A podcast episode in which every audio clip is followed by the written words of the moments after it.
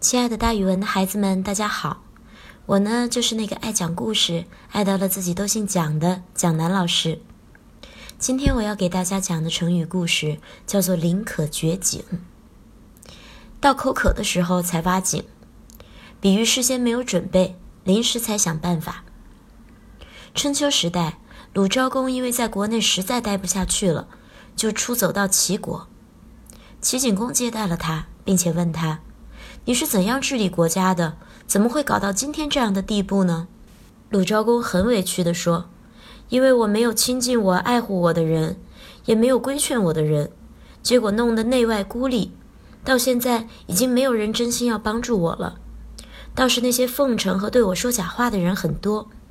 我现在就好比蓬草一般，等到秋天一到，就会被连根拔起，再也没有活路了。”齐景公觉得他的话很有道理，好像他也明白了许多，就转告晏子，认为如果让鲁昭公回去的话，将会成为一位贤良的国君。他已经懂了太多的道理，不会再昏庸了。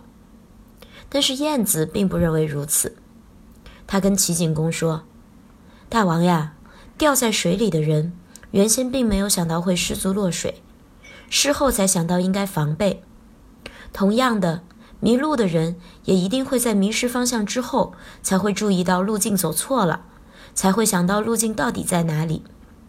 鲁昭公的情况就好像面临灾难的人急着铸造兵器，一个人口很渴了，才急着挖一口井取水喝。虽然最快的速度进行，但是还是为时太晚了。他这并不算真的明白，而是面临到了苦难才想到想办法。这些话是不是很有意义呢？后人就将它引申为一个成语，叫做“临可掘井”。这个成语就用来讥笑不提早做准备，等到事情临到时才急着应付，也可以说是临时抱佛脚。好了，孩子们，不管是临时抱佛脚还是临可掘井，都是要不得的。大家在考试之前一定要早一点准备哦。好了，今天的讲故事就给大家讲到这儿。